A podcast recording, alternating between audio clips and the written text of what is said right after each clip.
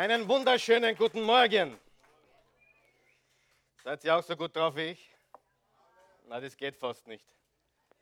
Das geht fast nicht. Einen wunderschönen guten Morgen. Das werden wir da entfernen, weil ich werde nichts mehr singen heute. Wer ist froh darüber? Ich meine, wir können gerne, wenn ihr wollt. Ich habe kein Problem damit. Ich singe gerne, ich singe laut und ich singe einsam. Das heißt, ich singe in der Dusche, unter der Dusche, im Auto. Im Auto bin ich berüchtigt dafür. Aber ich glaube, alle freuen sich, dass mich niemand hört, oder?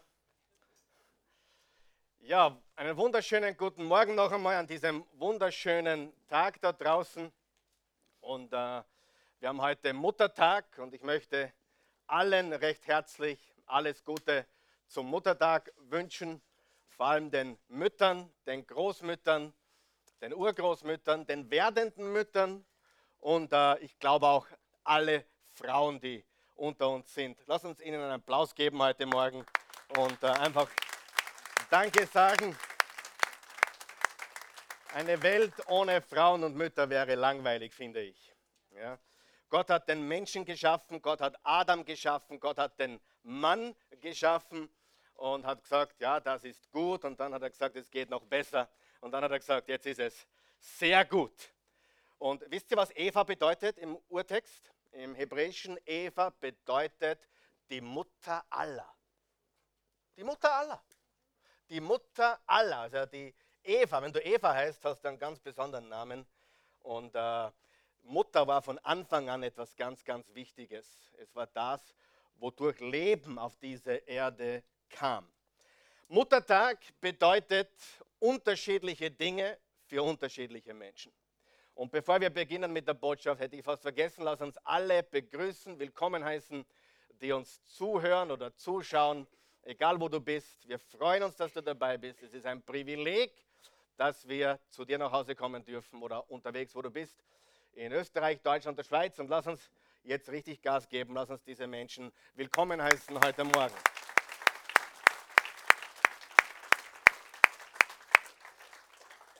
Ja, wie gesagt, Muttertag, es ist ganz wichtig, dass ich das heute auch sage und betone. Muttertag bedeutet unterschiedlichste Dinge für unterschiedliche Menschen. Und die Christi hat mir ganz genaue Anweisungen für heute gegeben. Sie hat mir genau gesagt, um was es geht. Und äh, ich habe gesagt, ja, warum predigst du das nicht selbst? Aber ich bin natürlich wieder auf taube Ohren gestoßen. Aber das macht nichts.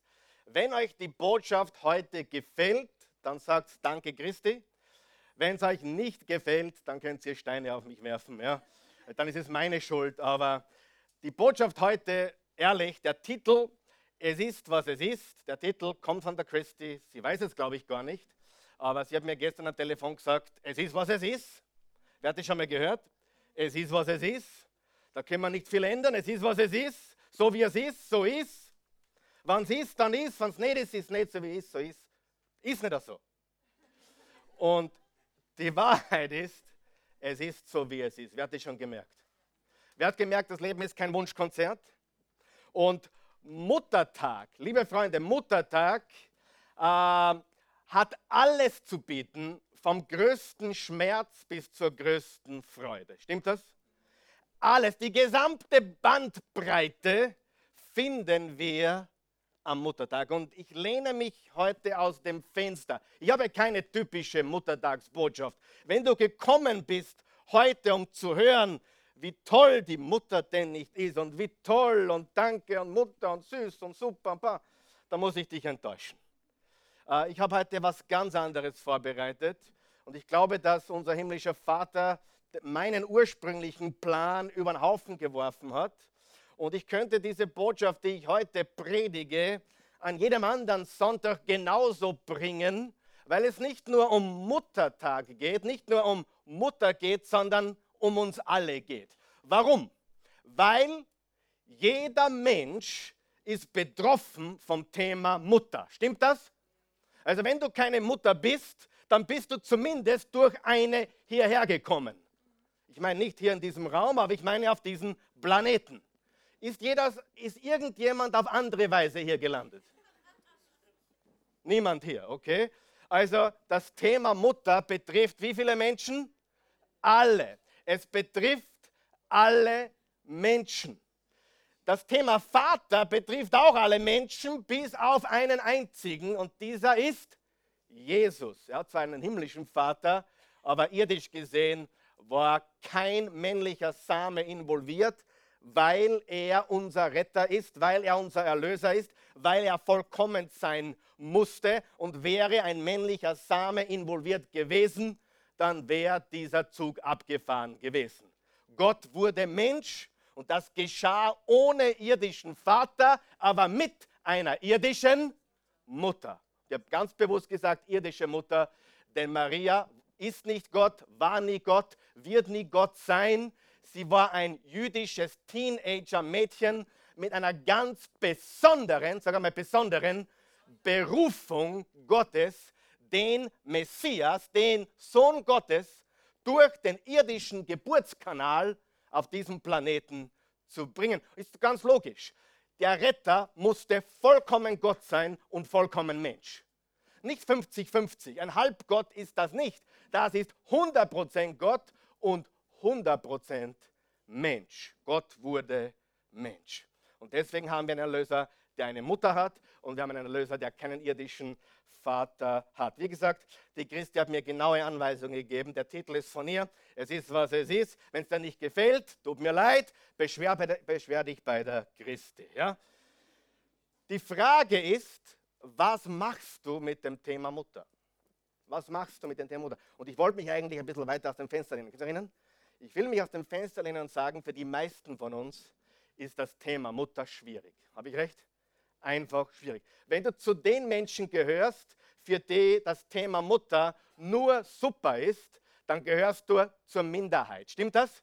Das ist absolut die Wahrheit. Wir alle reden so gerne und so toll am Muttertag. Ich habe es auch immer getan und ich bin so dankbar für meine Frau, die übrigens meiner Meinung nach die beste Mutter ist, die ich je gesehen habe.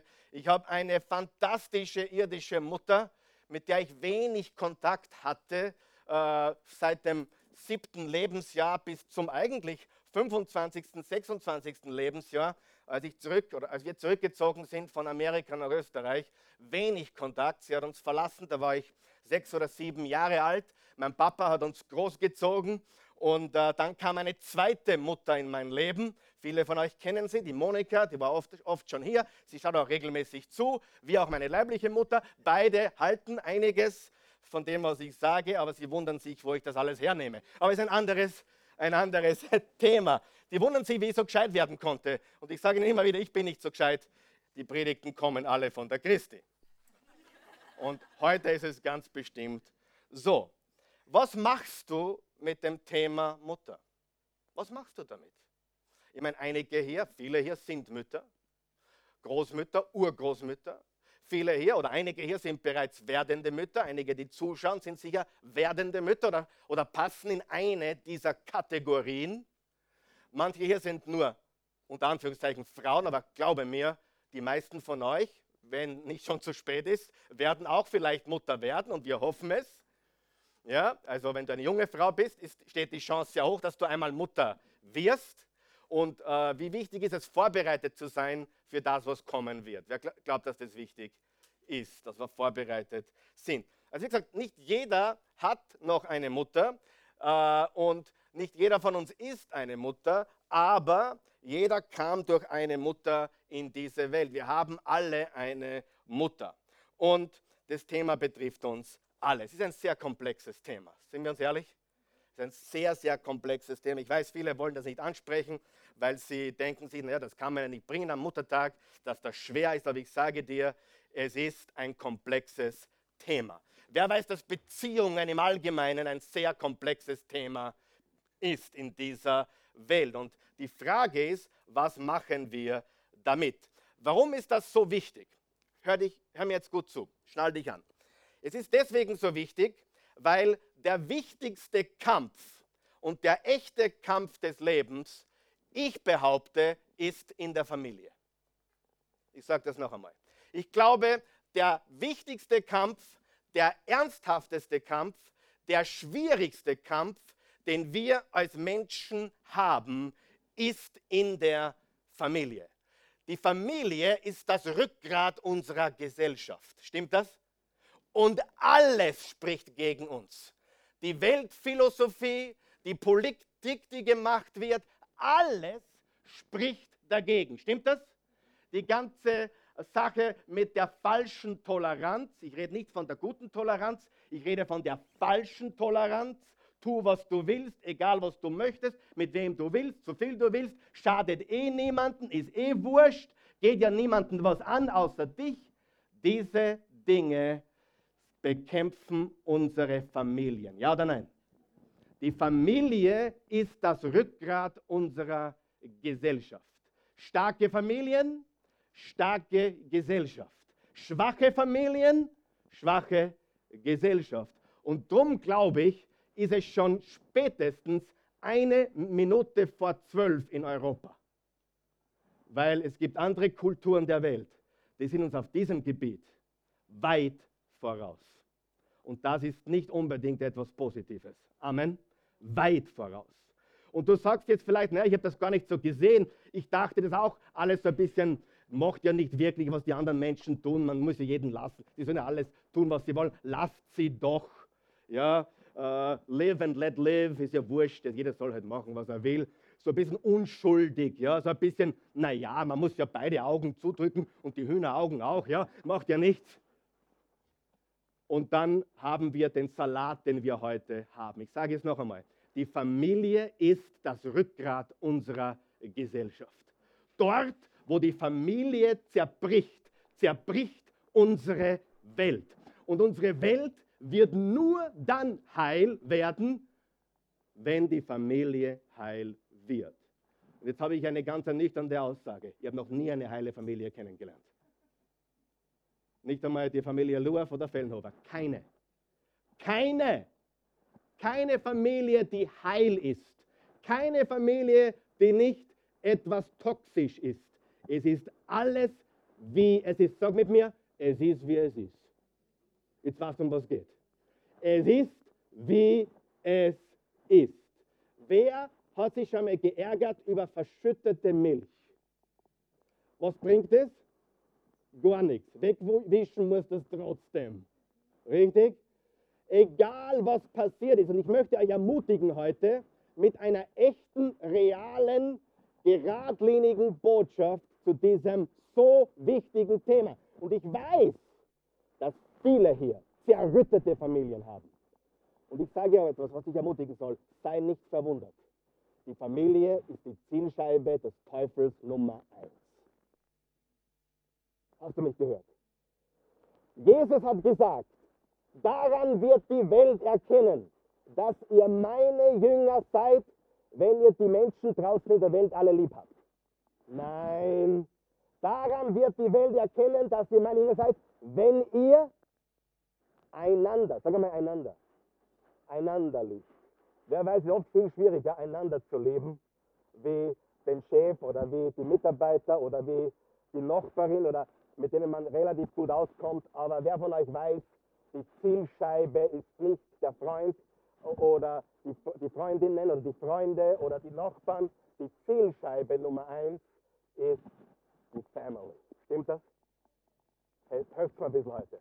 Ich schwitze, ihr könnt mir wenigstens ein bisschen helfen. Ja? Ich muss ehrlich sagen, ich gebe es ganz ehrlich zu, ich freue mich fast jeden Sonntag aufs Predigen. Heute hielt sich die Freude in Grenzen. Aber wenn es ein bisschen hilft, wird es vielleicht noch gut, okay?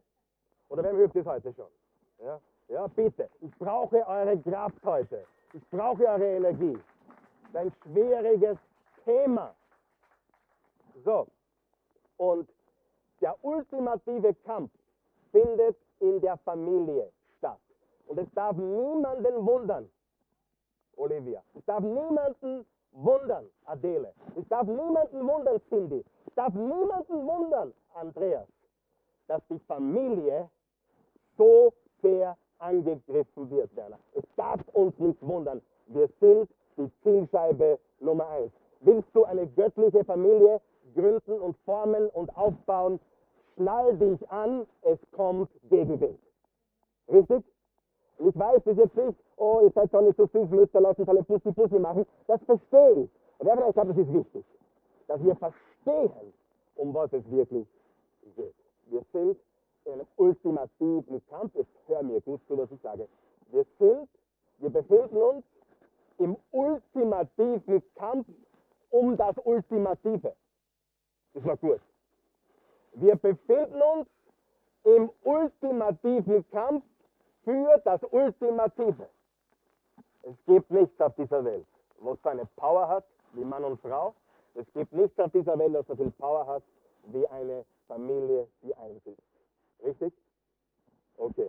Ihr seid noch wach, jetzt gehen wir Gas. Jetzt habe ich ein großes Problem. Ich habe heute nur einen Vers, eigentlich habe ich zwei Verse, aber einen Vers und du denkst ja, was hat der Vers mit Muttertag zu tun? Bitte, um Himmels Willen. Die meisten von euch haben diesen Vers noch gar nicht gelesen, geschweige denn davon gehört. Niemand hätte mit diesem Vers heute gerechnet, auch ich nicht. Aber ich liebe das Alte Testament, ich liebe die Geschichten des Alten Testaments, ich liebe, was das Alte Testament uns sagt, nicht weil wir im Alten Testament leben, wer ist froh, wir leben im Neuen Testament. Wir leben unter Jesus und seiner Herrschaft und nicht mehr unter den blutigen Zuständen des Alten Testaments. Und wenn man das glaubt, von diesen Zuständen im Alten Testament kann man was lernen. David und Goliath, kann man was lernen? Verstehe ich alles? Nein. Verstehe ich das blutige Alte Testament immer? Nein. Aber wir können vom Alten Testament was lernen. Im Alten Testament war es deswegen so blutig, weil die Menschen in ihrem schlimmsten Zustand dargestellt wurden.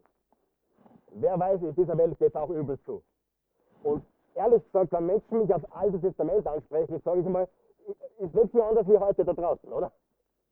Es gibt keinen Tag, wo nicht äh, irgendein Anschlag äh, irgendwo zu vermelden ist oder irgendeine Katastrophe. Wenn du glaubst, das Alte Testament ist blutig, dann schau dir die Welt heute einmal an. Nichts anderes, oder?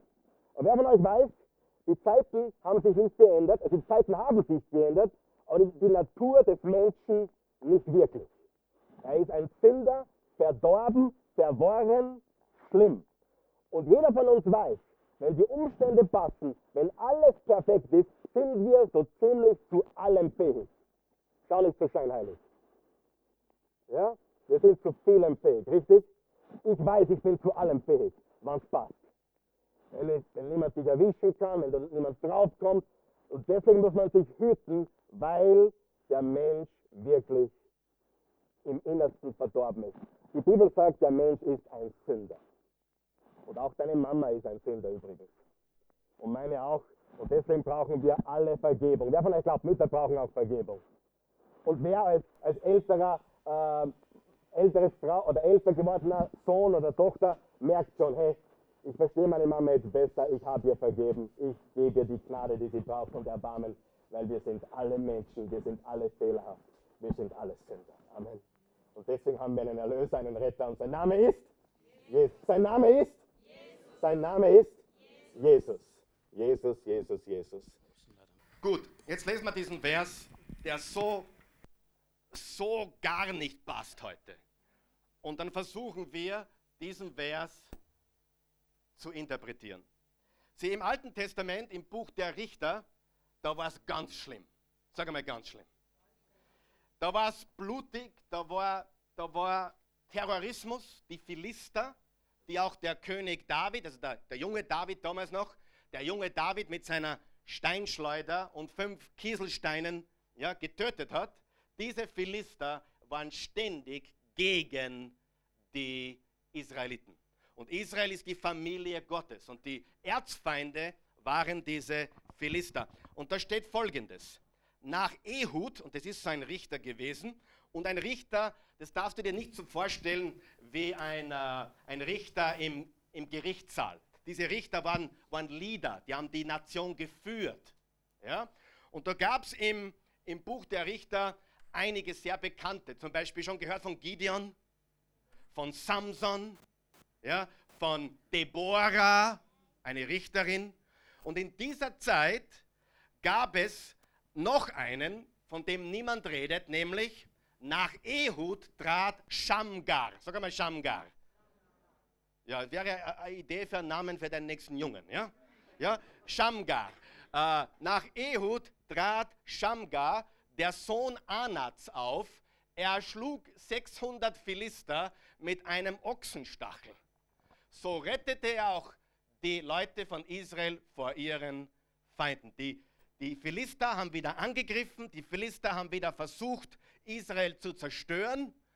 Und ein einziger Mann hat 600 dieser Philister besiegt. Das könnte man vergleichen heute mit 600 äh, IS-Terroristen. Ja? Und dieser Shamgar hat mit einem Ochsenstachel, was ist das? Das wurde zum Viehtreiben verwendet. Das war ein Stecken mit einem spitzen äh, Nagel oben dran und mit dem wurden die Ochsen, die Rinder motiviert, weiterzugehen, als sie nicht mehr wollten. Wer war dieser Schamgar? Er wurde zum Richter, aber er war in Wirklichkeit ein Farmer, ein Bauer. Er war, er hat gelebt vor 3000 Jahren. Er war ein Bauer und er hatte äh, keine Panzer, keine wirklichen Waffen. Aber die Bibel sagt, er hat mit einem Ochsenstachel sein Volk gerettet. Sein Volk gerettet vor den Feinden der Familie Gottes, nämlich den Philistern. Und ich möchte euch heute geben, wenn ich darf, ganz kurz, drei Erfolgsgeheimnisse von Shamgar. Dort sind drei Erfolgsgeheimnisse drinnen. In diesem einen Vers. Und der Shamgar kriegt nur einen Vers in der ganzen Bibel. Nur einen Vers kriegt er in der ganzen Bibel. Und er gibt uns in diesem einen Vers drei Geheimnisse des Erfolgs. Und die möchte ich heute äh, in Anbetracht des Muttertags mit euch teilen. Denn es ist, was es ist. Die Frage ist, was mache ich damit? Drei kraftvolle Schlüssel, um zu gewinnen.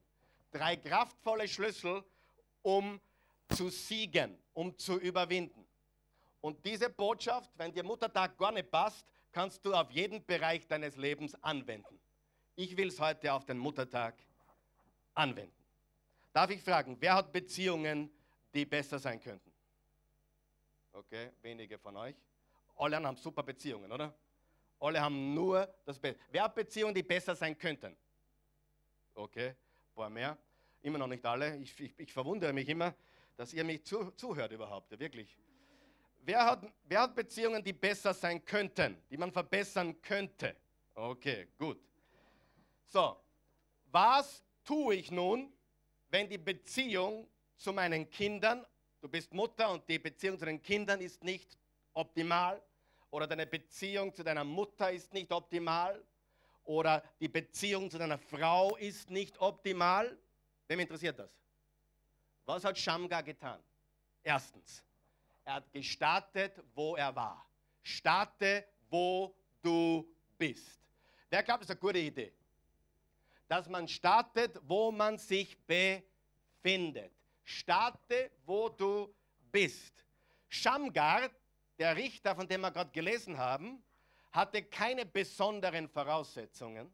Er hatte kein Prestige, hatte keinen Ruhm, hatte keinen Reichtum, alles, was er hatte, war ein Werkzeug als Bauer und dieses Werkzeug war ein Ochsenstachel. Jetzt hör mir gut zu. Die meisten Menschen starten nicht. Hast du mich gehört? Alleine diese Aussage wäre genug heute, damit wir unser Leben verändern.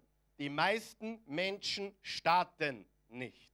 Wer von euch weiß, bei einer kaputten Beziehung kann man die Initiative übernehmen, ja oder nein? Man kann starten. Was ist das Problem? Wenn ich eine kaputte Beziehung habe oder eine leicht gestörte Beziehung, ich will sie irgendwie mit Druck oder Zwang verändern. Geht das? Wer von euch weiß, Beziehungen sind sehr heikel, gerade wenn es in der Familie ist. Und hör mir zu, starte, wo du bist. Starte, wo du bist. Und vergiss nicht, es ist, wie es ist. Vergiss das nicht. In allem, was ich heute sage, vergiss nicht, der Titel der Botschaft, es ist, was es ist. Aber ich hätte es gern anders. Es ist, was es ist. Aber ich wünschte mir, es ist, was es ist.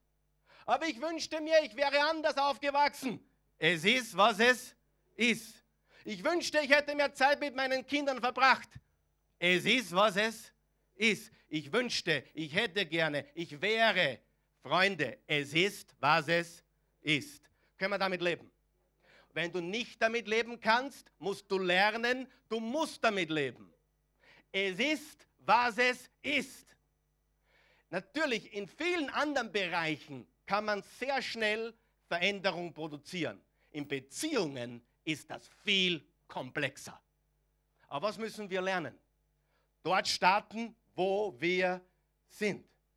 Was kannst du mit dem jetzigen Status tun, um die Beziehung zu deiner Mutter zu verbessern, die Beziehung zu deinem Sohn, deiner Tochter zu verbessern, die Beziehung zu deiner Ex-Frau zu verbessern. Was kannst du tun jetzt? Wo kannst du starten? Wo kannst du starten? Wer vielleicht weiß, die, die größten Türen bewegen sich auf ganz kleinen Scharnieren. Sagt man so? Scharnieren. Mühlviertlerisch geht es auf jeden Fall, Wienerisch weiß ich nicht, Deutsch schon gar nicht. Aber die größten Türen, die mächtigsten Türen bewegen sich auf kleinen Scharnieren, auf kleinen Gelenken. Und bitte mach nicht den Fehler, dass du die kleinen Anfänge nicht schätzt. Alles Große beginnt klein. Und jetzt hör mir gut zu, wenn jemand nicht bereit ist, das Kleine zu tun, wird er nie das Große bekommen. Und in Wahrheit, er fühlt sich zu groß und wichtig für das Kleine, aber in Wahrheit ist er zu klein für das Große. Hast du mich gehört? Menschen, die nicht bereit sind, bei Null zu beginnen, die Ärmeln aufzukrempeln und zu starten, wo sie sind, die sind in Wahrheit zu klein für das Große. Denn große Menschen machen sich klein und beginnen dort, wo sie sind. Amen. Sag mit mir, es ist, wie es ist. Mir gefällt es. Der Titel ist genial, finde ich. Es ist, wie es ist. Ja, und äh, deine Kinder wohnen vielleicht in Australien oder in Japan oder am anderen Ende der Welt, in Neuseeland, egal wo. Und du hättest sie gerne öfters hier, aber es ist, wie es ist. Ich schätze meine Schwiegereltern sehr. Wir waren, sie war 16, ich war 18. Und ihre größte Angst war, dass sie einen Europäer heiratet. Oder einen Ausländer. Also für amerikanische Verhältnisse bin ich ja Ausländer. Ja? Aber nicht vergessen, cool. Cool aus zwei Gründen. Arnold. Arnold ist der eine Grund. Und der zweite Grund ist Falco. Der Grund, warum wir in Oklahoma richtig cool sind, sind Arnold und Falco. Ja? Und äh, als ich äh, in der 11. Klasse mit 16,5 mich auf den Tisch gestellt habe, und das mache ich heute nicht, also ich habe es einmal gemacht, da gibt es eine Predigt, und habe Rock Me Amadeus zum Besten gegeben. Ja? Es war um 1780 und es war in Wien, oder Stigmani, Modebanken waren gegen ihn. Woher die Schulden kamen, war wohl jeder Mann bekannt. Er war ein Mann der...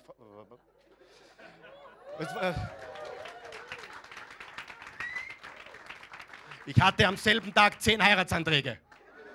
Zehn!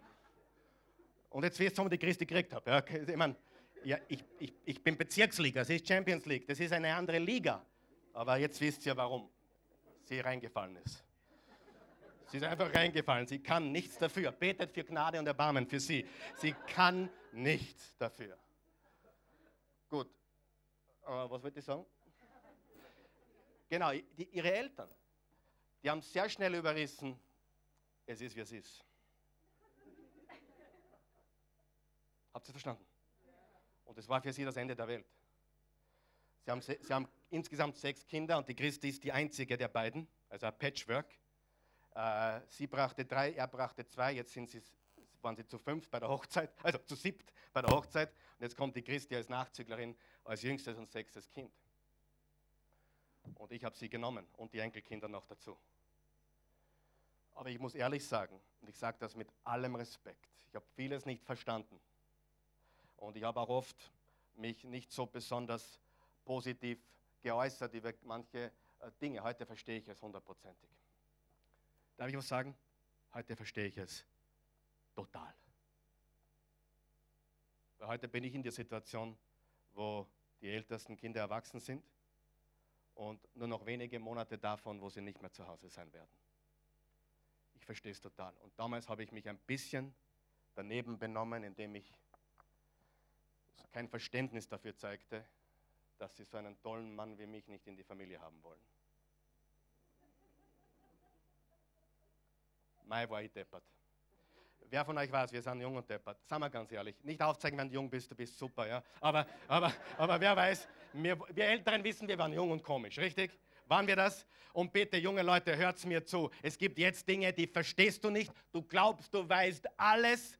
Und hör meine Worte und vielleicht hörst du dieses Tape. Tape gibt es nicht mehr. CD gibt es auch nicht mehr. Dieses Audio. Jetzt 20 Jahre später sagst, der Mann wird er kassen. Pinsel, ah, Pilsel, wird er geheißen? Ah, genau. Karl Michael hat er geheißen der hat gesagt, ich würde 20 Jahre später Dinge verstehen, von denen ich hatte, keine Ahnung hatte und ich glaubte, ich wusste es. Wer weiß, dass das stimmt? Ich wusste, ich wusste alles. Ja, ich wusste so viel und ich war so dumm. Und ich habe kritisiert, dass sie ja, äh, nicht Verständnis haben und jetzt sollen sie uns in Ruhe lassen. Und die war 16, 17, dann 19. Ja, das, bei der Hochzeit war sie 18, 20. Freunde, es ist, wie es ist. Richtig? Und in dem Moment, wo sie das überrissen haben, hat der Schwiegerpapa zur Schwiegermama gesagt, lass sie. Hör mir gut zu. Er hat folgendes gesagt, let them. They have to do what they have to do. lass sie. Die müssen machen, was sie zu machen haben. Wer von euch weiß, das ist Weisheit. Und bis zum heutigen Tag. Die Schwiegermama wünscht sich nicht mehr, dass wir drüben leben. Ich wünsche mir es auch manchmal. Spaß. Aber ich, will mit der ich wollte heute 30 Minuten predigen für die Mütter, aber vergebt mir Mütter? Wem hilft es? Und es ist, wie es ist. Starte, wo du bist. Du kannst es nicht ändern. Deine Tochter ist mit dem Burschen, mit dem sie ist, oder der Bur ist mit der zusammen, mit der er ist, oder sie ist hingezogen nach New York und du siehst sie jetzt nur einmal im Jahr. Es ist, wie es ist. Genieße die Zeit, solange sie da sind. Und gestern hat jemand zu mir gesagt, auf einer Hochzeit gesagt, Karl Michael, ich habe ihm ein bisschen erzählt von meinen Schwierigkeiten, also von, von was ich jetzt predigen werde, von dem, wie ich denke heute, mit was in meinem Herzen wühlt. Der hat gesagt, Karl Michael, genau das Gleiche habe ich durchgemacht. Zweimal mit den, jüngeren kind, äh, mit den älteren Kindern und dann den Nachzüglern 20 Jahre später. Zweimal. Und es tut so weh. Aber glaube mir, in dem Moment, wo ich losgelassen habe, war die Welt eine andere. Sagen wir es gemeinsam. Es ist, wie es ist. Mach das, was zu machen ist. Was machst du jetzt mit der Situation? Du kriegst sie nicht zurück. Sie, die Kinder kommen nicht mehr nach Hause. Die Ex-Frau kommt auch nicht mehr. Oder wie auch immer die Situation ist. Es ist, wie es ist. Und drum, was ist, was wir tun können? Können wir immer noch starten, wo wir sind? Können wir dort, wo wir sind, unser Bestes geben? Auch wenn die Tochter auf der anderen Seite der Welt lebt oder der Bur irgendwo, wo wir nicht wissen, was er so treibt mit seinen 21, können wir trotzdem Einfluss haben? Ja, das führt mich zum zweiten Punkt. Verwende, was du hast. Verwende, was du hast. Wer weiß, ich wünschte, ich hätte gerne, ändert gar nichts. Weißt du das? Hallo? Weil es ist, wie es ist. Und zu wünschen, ich hätte es so gerne anders, weil es tut so weh. Und, und wer von euch weiß, verschüttete Milch. Musst wegwischen. Musst der Neiche auspacken. Aber von euch weiß, ich, ich weiß noch was, das Leben geht weiter. Hallo? Das weiß ich sehr gut. Das Leben geht weiter. Wenn du glaubst, es ist aus, dann fangen sie erst an. Es geht weiter, weil es ist, wie es ist. Glaubt merkt euch das? Es ist, wie es ist. So, das Erste, um zu gewinnen, ist, starte, wo du bist. Zweitens, verwende, was du hast. Was hat dieser Schamgar gehabt? 600 IS-Terroristen, Philister, greifen Israel an und er bockt seinen Ochsenstachel aus. Ist unvorstellbar, oder? Aber wer von euch glaubt, wenn wir Gott geben, was wir haben, dann tut er das, was wir nicht können. Halleluja. Deine Talente, deine Gaben, deine Fähigkeiten, ich ermutige dich, gib sie Gott. Gib sie Gott. Einige von euch wissen das, aber ich hätte meine Gabe viel anders auch einsetzen können in dieser Welt. Viel anders. Immer wieder kommen Menschen zu mir, Karl Michael, in der Zeit, wo ich viel unterwegs war und viel auch Geschäft gemacht habe, jetzt mache ich viel weniger.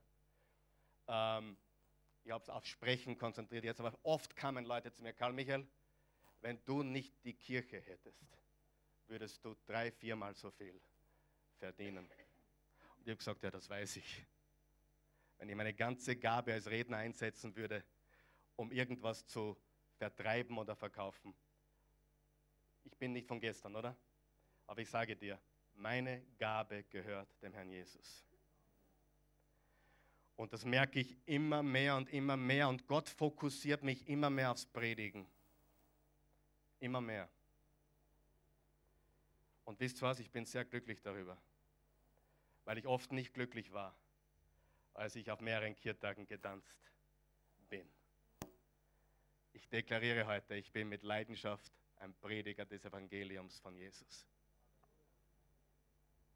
Ich habe allein letztes Monat sicher fünf Geschichten abgelehnt, weil sie nicht gepasst haben. Versteht ihr? Und ich sage dir, wenn du deine Gaben, Talente, wenn du deinen Ochsenstachel dem Herrn gibst, dann fliegen die Fetzen für den Herrn. Das heißt, erstens, ich muss ein bisschen Gas geben. Starte, wo du bist. Verwende, was du hast. Gott hat zum Mose gesagt, als er gemeckert hat, der Mose hat gemeckert, ich kann nichts, ich bin nichts, ich stottere. Und Gott hat gesagt, was hast du in deiner Hand? Mose hat gesagt, ich habe diesen Stab. Er hat gesagt, nimm diesen Stab und geh zum Pharao. Es war der gleiche Stab, mit dem er das Rote Meer geteilt hat. Er hat zu David gesagt, was hast du in deiner Hand? Fünf Kieselsteine. Für viele nur Schotter. Für David die Munition, um den Riesen Goliath, den Philister, zu besiegen. Fünf Kieselsteine in der Hand Gottes besiegen Riesen. Ein Stab in der, in der Hand von Mose, der von Gott ist, spaltet das Rote Meer. Gib deine Talente Gott. Und du wirst sehen, dein Leben ist nie wieder dasselbe. Du brauchst einen Traum und du hast einen Traum. Jeder von euch hat einen Traum. Nur viele haben ihn unterdrückt. Haben ihn unterdrückt, weil jemand gesagt hat, du darfst diesen Traum nicht haben und so weiter. Auch Jesus hat einen Traum gehabt. Wisst ihr, was Jesus Traum war? Du und ich. Lesen wir. Hebräer 12, Vers 2. Weil große Freude auf ihn wartete. Lies mal laut. Genau. Weil große Freude auf ihn wartete, erduldete Jesus den Tod am Kreuz und trug die Schande, die damit verbunden war. Jetzt hat er als Sieger den Ehrenplatz an der rechten Seite Gottes eingenommen. Was war der Traum von Jesus? Wir, wir, uns in seine Familie zu bringen. Und er, er hatte vorausgeschaut. Sag mal vorausgeschaut. Er hat nach vorne geschaut und hatte große Freude. Vieles, was heute schmerzt, wenn man nach vorne schaut, produziert große Freude. Weißt du, du hast einen Traum, aber der lebt in dir und für manche ist er zugeschüttet. Tu ihn wieder ausgraben. Und weißt du, was du noch hast? Du hast Passion, du hast Leidenschaft, du hast Enthusiasmus. Du sagst, na, habe ich nicht. Doch, hast du. Du hast es. Wer von euch kennt die Geschichte vom blinden Bartimäus? Jesus war in Jericho und ging durch die Stadt und beim Weg hinaus saß ein Blinder. Sie gingen schon vorbei und der Blinde rief ihm nach. Sohn Davids, Messias, hab Erbarmen mit mir. Das ist sehr signifikant, weil der Sohn David bezieht sich auf den Messias. Er hat nicht gesagt, hey Jesus, komm mal her, hilf mir. Er hat gesagt, Sohn Davids, Messias, hab Erbarmen mit mir. Und ich frage mich oft, wäre Jesus sonst stehen geblieben? Nein. Ich bin von einem überzeugt. Der Grund, warum Jesus stehen geblieben ist, weil der blinde Bartimäus gerufen hat und gerufen hat und die Jünger haben ihm gesagt, die Menschen haben ihm gesagt, halt den Mund. Und er hat weiter geschrien. Wer von euch glaubt, dass Gott auf unsere Leidenschaft reagiert? Ich gebe euch noch ein Beispiel. Das erste Wunder von Jesus war wo? Auf einer Hochzeit. Er hat Wasser in Wein verwandelt. Das ist nicht unbedingt ein notwendiges Wunder. Oder? Ich nenne das gern Luxuswunder. Ja? Ich meine, die hätten ohne den Wein auch überlebt, oder? Wer gibt mir da recht? Ja? Aber interessant, Jesus verwandelte Wasser in Wein. Und viele, viele denken, dass Jesus dort hingegangen ist auf die Hochzeit, weil er dort starten wollte. Nein. Wenn du genau liest, merkst du, dass Jesus keine Intention hatte, irgendein Wunder zu wirken. Warum hat er ein Wunder gewirkt? Seine Mutter. Seine Mutter hat ihn aufgestachelt. Seine Mutter hatte Leidenschaft. Es waren wahrscheinlich Angehörige. Diese Hochzeit waren, waren Freunde, Verwandte. Und die Mutter Maria hat sich Sorgen gemacht, wie eine Mutter es tut, um die ganze Gesellschaft. Und sie ging zu Jesus und sagt, du, sie haben kein Wein mehr. Und Jesus hat nicht besonders nobel reagiert. Er hat gesagt, äh, Frau, was geht mir das an? Les nach, steht drin. Frau, was geht mich das an? Aber die gute Maria hat nicht aufgegeben. Sie hat gesagt, Bur. Bur. Ja, das war so. Sie hat gesagt, Bur, ich bin mir sicher. Hätte sie Deutsch gesprochen, hätte sie gesagt, Bur. Und wenig, wenige Minuten später ist das Wasser rot angelaufen in der Gegenwart seines Schöpfers. So wie der Gesicht rot anläuft manchmal, ist das Wasser rot angelaufen. Warum? Weil Jesus unbedingt ein Wunder wirken wollte? Nein. Wollte Jesus den Bartimäus unbedingt heilen? Nein. Wollte er unbedingt Wein machen? Nein. Was war das Ausschlaggebende? Leidenschaft, Enthusiasmus. Ich möchte dich ermutigen, wenn du ein bisschen auf Schlaftabletten bist, dann, weck, dann wecke deine Leidenschaft weil Gott reagiert darauf. Amen. Zeig deine Gefühle, zeig deine Leidenschaft. Es produziert Wunder. Und du hast sie. Sag mal, du hast es nicht. Du hast es. Moses hat gesagt, ich habe einen Stab. Schamgar gesagt, ich habe einen Ochsenstachel. Und David hat gesagt, ich habe fünf Kieselsteine. Und was hast du? Sieh, das Wunder geschieht nicht durch das, was du nicht hast, sondern durch das, was du hast. Und dann kannst du nicht unten bleiben. Gehen wir zum dritten und letzten Punkt. Sagen wir gemeinsam, es ist, was es ist. Merkt ihr das jeder? Hör auf, darüber zu weinen, was hätte sein können. Ich verstehe dich, glaube mir, ich weiß, wie du dich fühlst, aber es ist, was es ist. Aber wenn du startest, wo du bist, und verwendest, was du hast und drittens tust, was du kannst, dann wirst du ein himmlisches Wunder erleben. Sieh, Gott erwartet nicht, dass du tust, was du nicht tun kannst. Gott erwartet, dass du tust, was du tun kannst. Ich erwarte von meinen Kindern nicht, dass sie tun, was sie nicht tun können, aber ich erwarte, dass sie tun, was sie können. Und ich glaube, es ist ein großer Fehler, wenn wir als Eltern für, den, für die Kinder immer noch das tun, was sie eigentlich schon längst tun könnten. Richtig? Sie sind unsere Kinder und nicht das Christkind.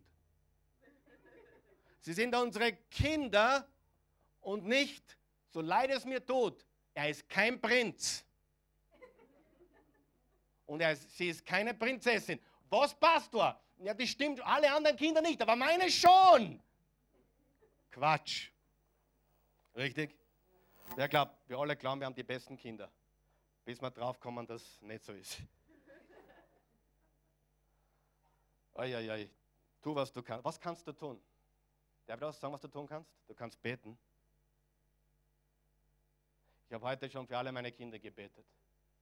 Ich habe gestern für alle meine Kinder gebetet. Ich sage das nicht, um euch zu beeindrucken, bitte um Himmels Willen. Heißt das, dass sich alles ändert von heute auf morgen? Natürlich nicht. Ich habe für meine Mutter gebetet, für meine zweite Mama gebetet. Für die Schwiegermama muss ich noch beten heute. Aber ich verspreche, das hole ich heute nach.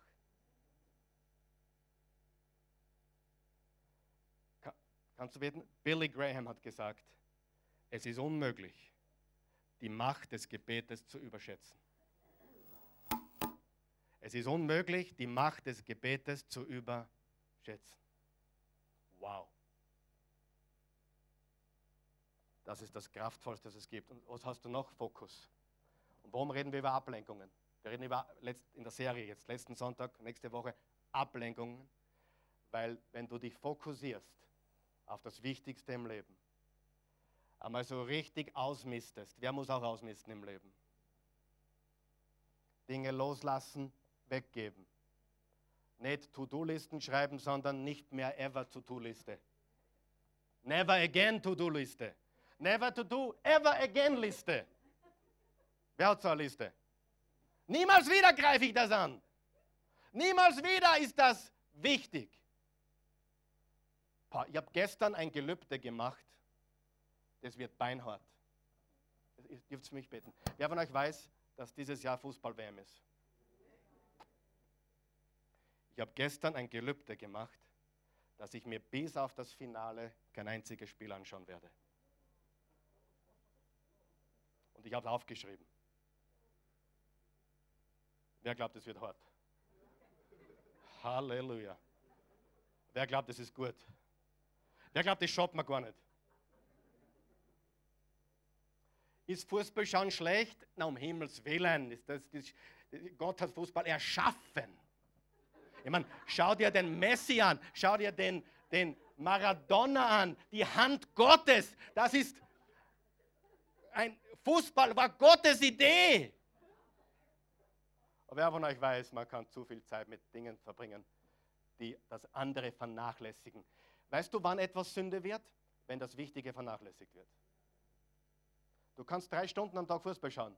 Wenn alles Wichtige in Lot ist und bleibt und überhaupt kein Problem. Aber in dem Moment, wo das vernachlässigt wird, um was wirklich geht, ist es eine Übertretung. Ja? Fokus. Und Paulus hat gesagt, eines aber tue ich nicht. Nicht 100 Sachen probiere ich. Eines aber tue ich. Und im Josua 1, Vers 8, und damit schließen wir ab. Über dieses Buch der Weisung sollst du immer reden und Tag und Nacht darüber nachsinnen, damit du darauf achtest, genauso zu handeln, wie darin geschrieben steht, dann wirst du auf deinem Weg Glück und Erfolg haben. Nachdenken, nachsinnen, sprechen. Was sollen wir sprechen und denken? Das Wort Gottes. Warum sprechen? damit wir es selber hören. Sieh, du kannst deinen Mund verwenden, um deine Gedanken zu überwinden. Du kannst deinen Mund gebrauchen, um deine Gedanken zu besiegen. Indem du das sagst, was Gott sagt und nicht, was ständig in deinem Kopf herumgeht. Und bitte, einer der wichtigsten Tipps für dein Leben, glaub nicht alles, was denkst. Hallo? Na, ich habe es gedacht, daher muss es stimmen, so ein Blödsinn. Ich denke den ganzen Tag Sachen, die nicht stimmen. Wer, wer, wer, wer weiß das?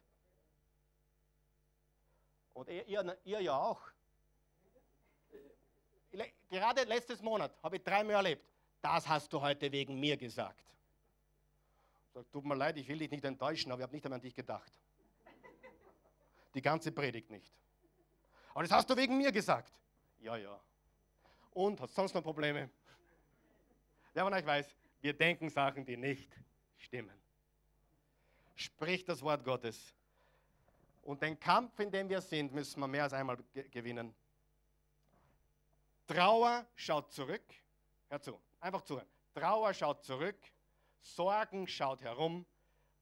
Der Sieg schaut nach vorne und alle siegreichen Menschen, alle haben eines gemeinsam. Sie überwinden die Versuchung aufzugeben. Immer wieder. Wenn du jemanden siehst, der was Gewaltiges geleistet hat oder leistet, dann kannst du eines sicher sein. Dieser Mensch hat Dinge, äh, Versuchungen gehabt aufzugeben und er hat die Versuchung aufzugeben überwunden. Wer möchte bessere Beziehungen haben? Als Mutter zu den Kindern, als Kindern zur Mutter oder zu den Eltern. Wer möchte zur Ehefrau, zur Ex, egal wer es ist, wer möchte bessere Beziehungen haben? Was müssen wir tun? Wir müssen mal verstehen, es ist, wie es ist. Mal ganz wichtig. Haben wir das verstanden? Es ist, wie es ist. Und dann erstens, starte, wo du bist. Verwende, was du hast und tue, was du kannst. Wie mein guter Freund, der Mark Welten sagt, ich roll die Würfel, aber Gott bestimmt, wie sie liegen. Mehr kann ich nicht tun. Du musst mit den Karten spielen, die du hast.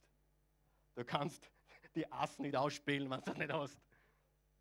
Wenn du den Burm hast, musst du den Burm ausspielen.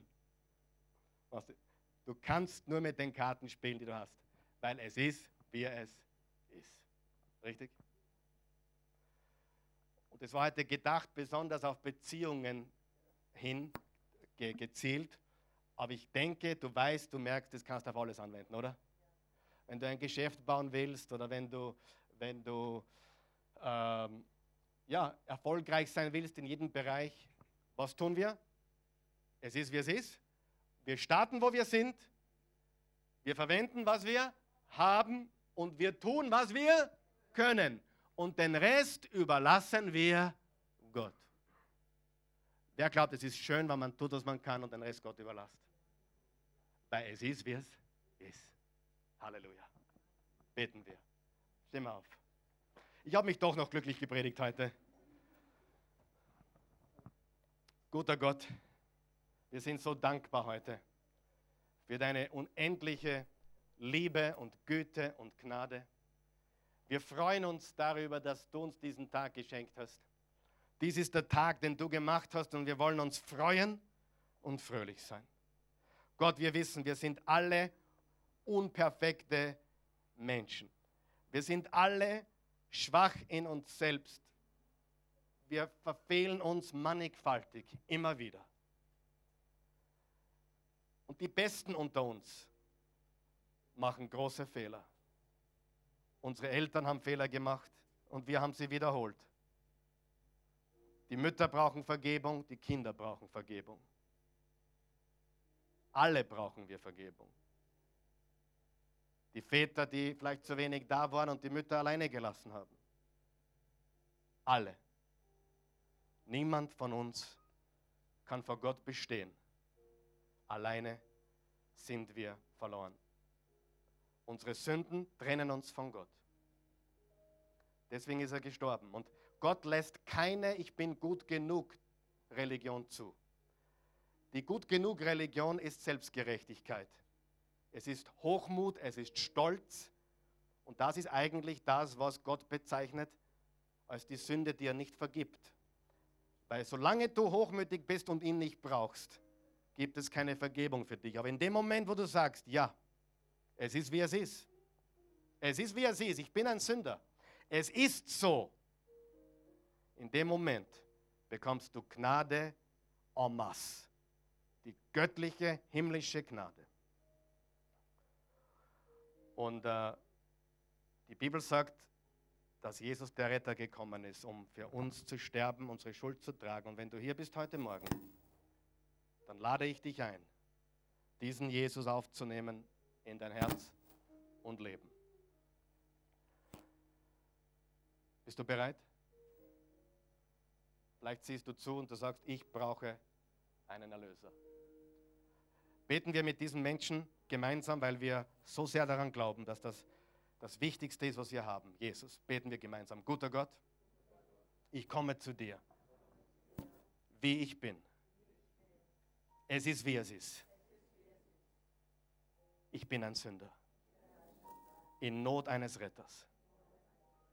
Ich brauche Vergebung und die empfange ich jetzt durch dein Kreuz, wo du für mich gestorben bist, wo du dein Blut und dein Leben hergegeben hast. Wasch mich jetzt rein, weiß wie Schnee. Lass mich von vorne beginnen. Jesus, ich bekenne dich laut genug, um es selbst zu hören und andere auch. Du bist mein Herr, mein Retter. Ich glaube, du bist von den Toten auferstanden. Du lebst heute. Lebe in mir. Mein Leben gehört dir. Ich empfange deines. Ich bin niegelnagelneu. Das Alte ist vergangen. Neues ist geworden. In Jesu Namen. Und ich will starten, da wo ich jetzt bin. Ich will verwenden, was du mir gegeben hast. Und ich will tun, was ich kann. Und mit dem Rest vertraue ich dir. Du kannst. Alles, was ich nicht kann. Ich vertraue dir. In Jesu Namen. Gib mir in Jesus einen gescheiten Applaus, bitte. Gerne